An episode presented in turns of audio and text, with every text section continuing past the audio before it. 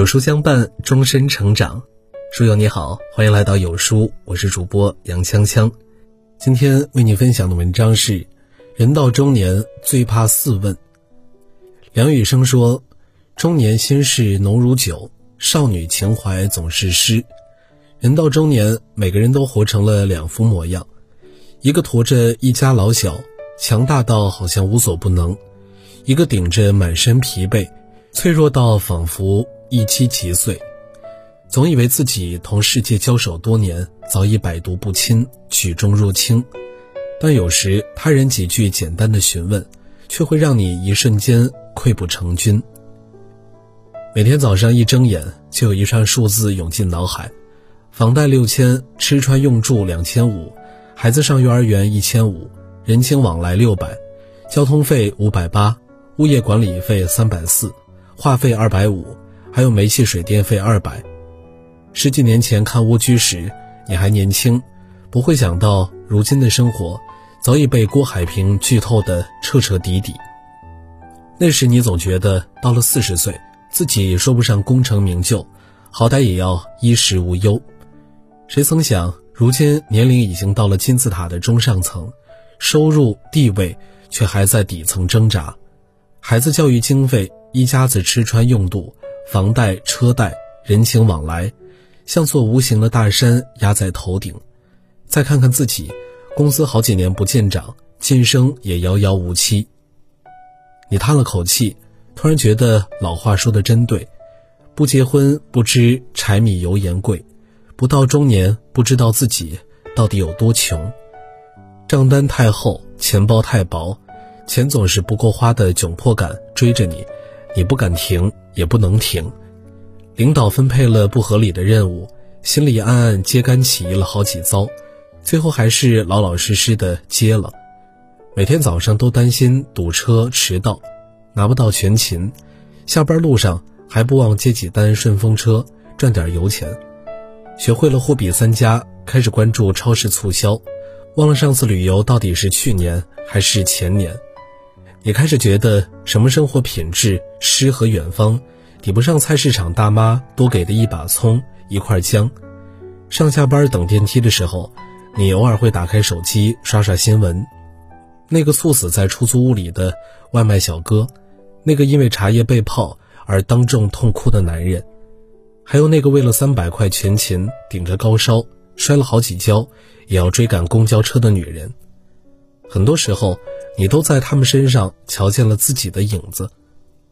累了一天，晚上回到家，你躺在床上刷短视频，看到那句“世人慌慌张张，只为碎银几两”，刚鼻头一酸，就听见孩子敲门来要下周末的秋游费，这下眼泪都没空掉了。人到中年，哪有什么多余的时间来给你用来矫情？古代有个人叫韩伯瑜。每当他犯了错，母亲总是用手杖打他，以示警戒。直到他长大成人之后，母亲依旧如此，因为心里明白母亲是为他好，所以他从来都是一声不吭，任凭母亲打。有一次，韩伯瑜又做错了一件小事儿，母亲打完他之后，他突然失声痛哭。母亲不解地问：“过去十几年，每次打你都不哭，今天怎么哭了呢？”他说道。母亲往常打我，我觉得疼，便知道您身体健康还有力气，但今天却突然觉得不疼了。我想是因为您的身体越来越虚弱了，想到我能陪您的时间也越来越短，这才忍不住落泪。这几年，你觉得自己好像越来越能明白韩伯瑜当时的感受，也越来越怕听到朋友寒暄时问的那句“进来叔叔阿姨身体如何”。你有点记不清。是从什么时候起，父母开始慢慢变老了？曾经能扛起两袋水泥的父亲，现在连爬几级台阶都要中途歇下来喘口气。做的一手好菜的母亲，那天做了一桌子的晚饭，居然有好几道菜忘记了放盐。前段时间，老太太在厨房不小心摔了一跤，左腿骨折，在医院躺了快三个月，还没有完全恢复。到了这个年纪，你开始害怕父母生病、摔跤这种小事儿。到了这个年纪，你不可避免地看到长辈们一个个离去。每次从殡仪馆出来，心底都蓦地涌起一股悲凉和后怕。看到家里那些你叫不出名字的瓶瓶罐罐的药，这种感触更是愈发强烈。父母是我们跟死神之间的一堵墙，父母走了，我们直面死神。人到中年，你终于在岁月的流转中明白了，时间是最为残忍的小偷。你开始后悔自己这些年只顾低头向前冲，却错过了陪伴他们的后半生，也开始害怕。某天回头，发现这一生已经再无来路。就像一个大学生曾对梁晓声说的：“三十五岁以前，如果我还不能脱离平凡，我就自杀。”年轻时，你跟很多同龄人一样，都曾有过出人头地的憧憬。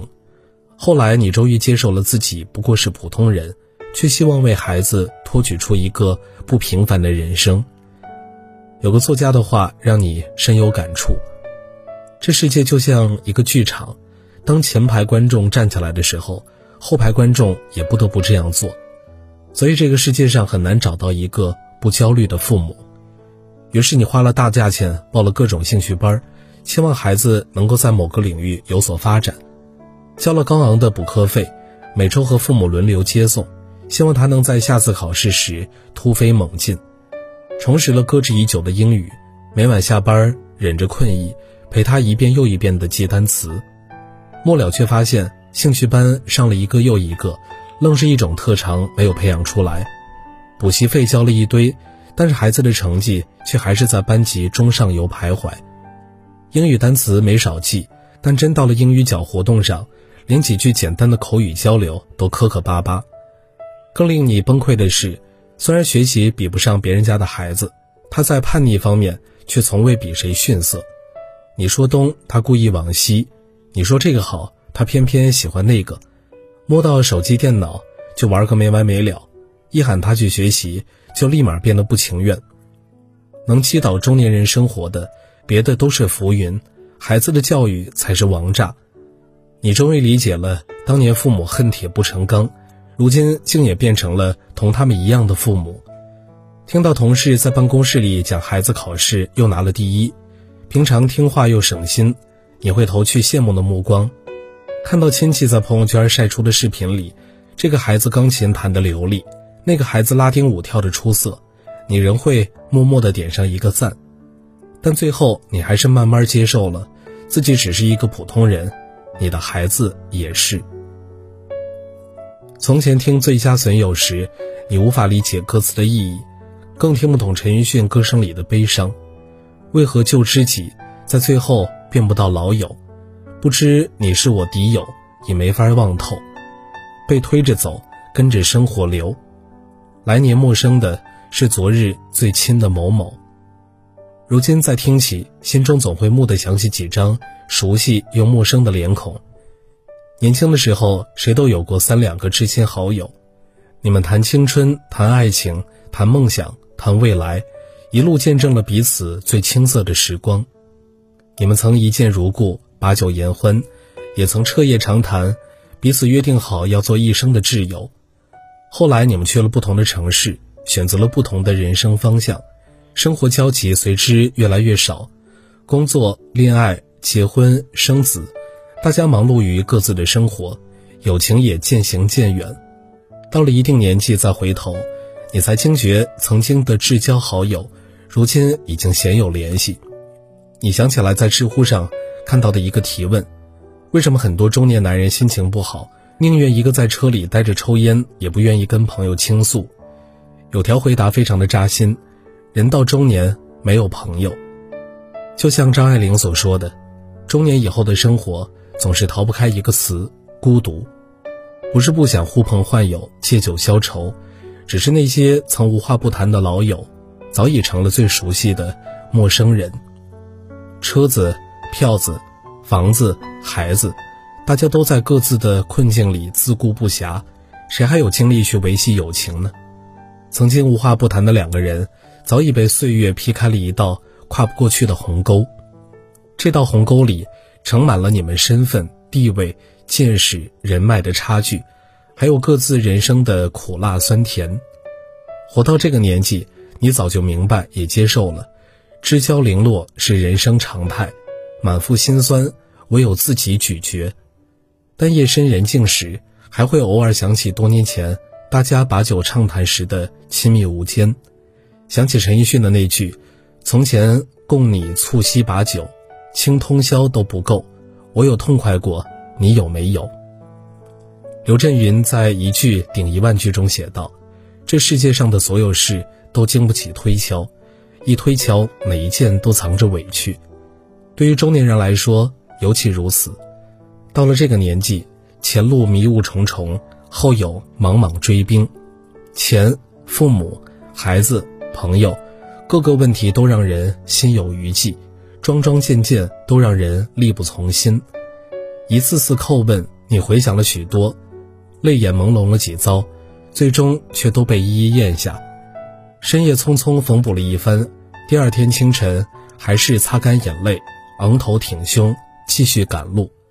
因为你早已懂得，这就是中年人的生活，而你还能，也必须再同他战上几个回合。没有阅读就没有教育，没有专业阅读就无法造就真正的教师。这个暑假有书中小学教师公益共读，帮助老师挑选出专业成长和自我修养的好口碑书籍，陪伴老师共读好书，解决教学疑惑，收获成长。有书希望带领全国中小学教师去共读、共思、共成长。为此，邀请全国中小学教师加入有师教书共读计划，有书阅读会员，畅销经典好书、教学 U 盘等礼品。等你来拿。好了，今天的文章就和大家分享到这儿了。如果你喜欢今天的文章，或者有自己的看法和见解，欢迎在文末留言区与有书君留言互动。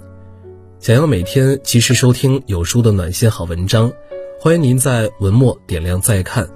觉得有书的文章还不错，也欢迎分享到朋友圈。欢迎将有书公众号推荐给朋友们，这是对有书君最大的支持。明天同一时间。我们不见不散。